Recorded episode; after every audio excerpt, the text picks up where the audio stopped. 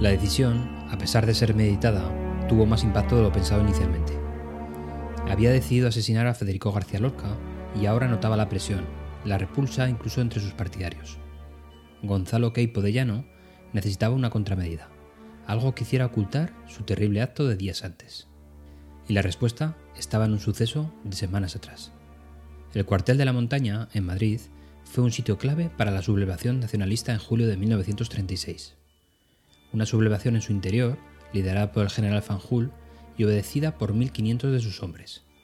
Pero el cuartel, poco después, fue rodeado por tropas leales al gobierno de la República. Al amanecer del día 20, se inició el cañoneo del cuartel dirigido por la artillería republicana. Los sublevados solo resistieron algunas horas. La entrada de los milicianos asaltantes se tradujo en el asesinato de la mayor parte de los sublevados. Se contabilizaron entre 500 y 900 muertos.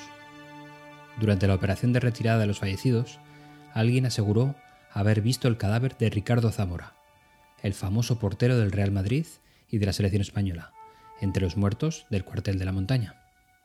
Y la noticia llegó hasta el cuartel de Queipo de Llano, quien recibió la noticia con un extraño sentimiento de satisfacción.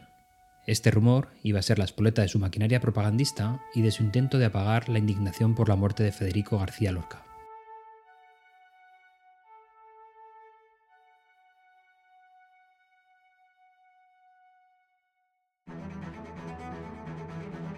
Pues sí, también hay rumores y conjeturas en las presentaciones, y lo mires por donde lo mires, no trae nada bueno.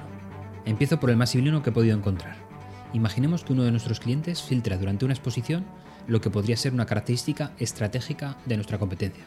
Dejando aparte que es una práctica totalmente reprochable, podemos tener la tentación de reorientar in situ nuestra presentación, nuestro mensaje, para contrarrestarla o neutralizarla.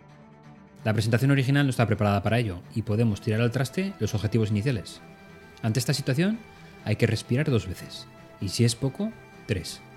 Quizás debamos pensar si este rumor ha sido colocado en ese momento con alguna intención, que está fuera de nuestro control, por supuesto. El rumor debe quedarse ahí, ser analizado a posteriori y ver el calado real que tiene.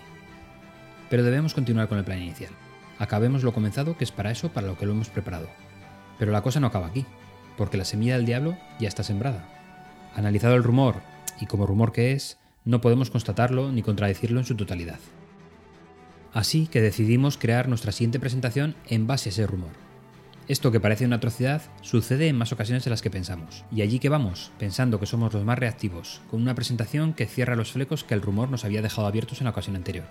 Y en ese momento, en los primeros pasos de nuestra impactante presentación, el rumor es desmontado por la misma fuente que lo originó, nuestro cliente.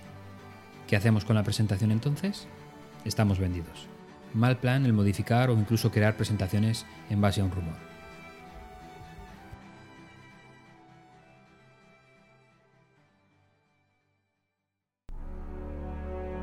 Keipo de Llano no dudó en utilizar la supuesta noticia de Zamora para equiparar la muerte del poeta con la del portero barcelonés. No fue Keipo el único que dio por muerto a Zamora. Los actos de homenaje se sucedieron unos tras otros. Minutos de silencio en comités ejecutivos de la FIFA, misas en su honor. Incluso en el mundo del fútbol, del lado republicano, se interesaron por saber si en realidad Zamora había muerto durante la sublevación. Pero Zamora no estaba muerto.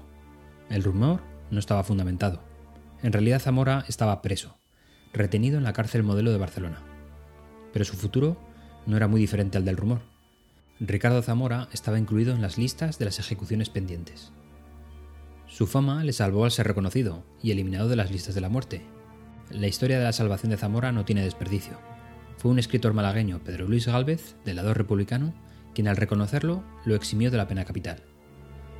No fue solamente Zamora el excluido, el escritor sentía debilidad por los artistas, fuera del bando que fueran, y también intercedía por su salvación. Curiosamente, a quien no pudo salvar fue a sí mismo, ya que al finalizar la guerra civil fue fusilado por el bando nacionalista. En su defensa, intentó utilizar una foto firmada por Zamora, alegando que él le había salvado la vida. Pero no le sirvió. Zamora y su familia encontraron refugio en la Embajada Argentina de Madrid. Allí pasó meses de angustia hasta principios de marzo de 1937. Una reunión entre miembros del gobierno español y el embajador argentino acabó con el acuerdo de que Zamora, con su esposa y su hijo, fueran evacuados en el crucero de guerra argentino Tucumán para desembarcar en el puerto de Marsella.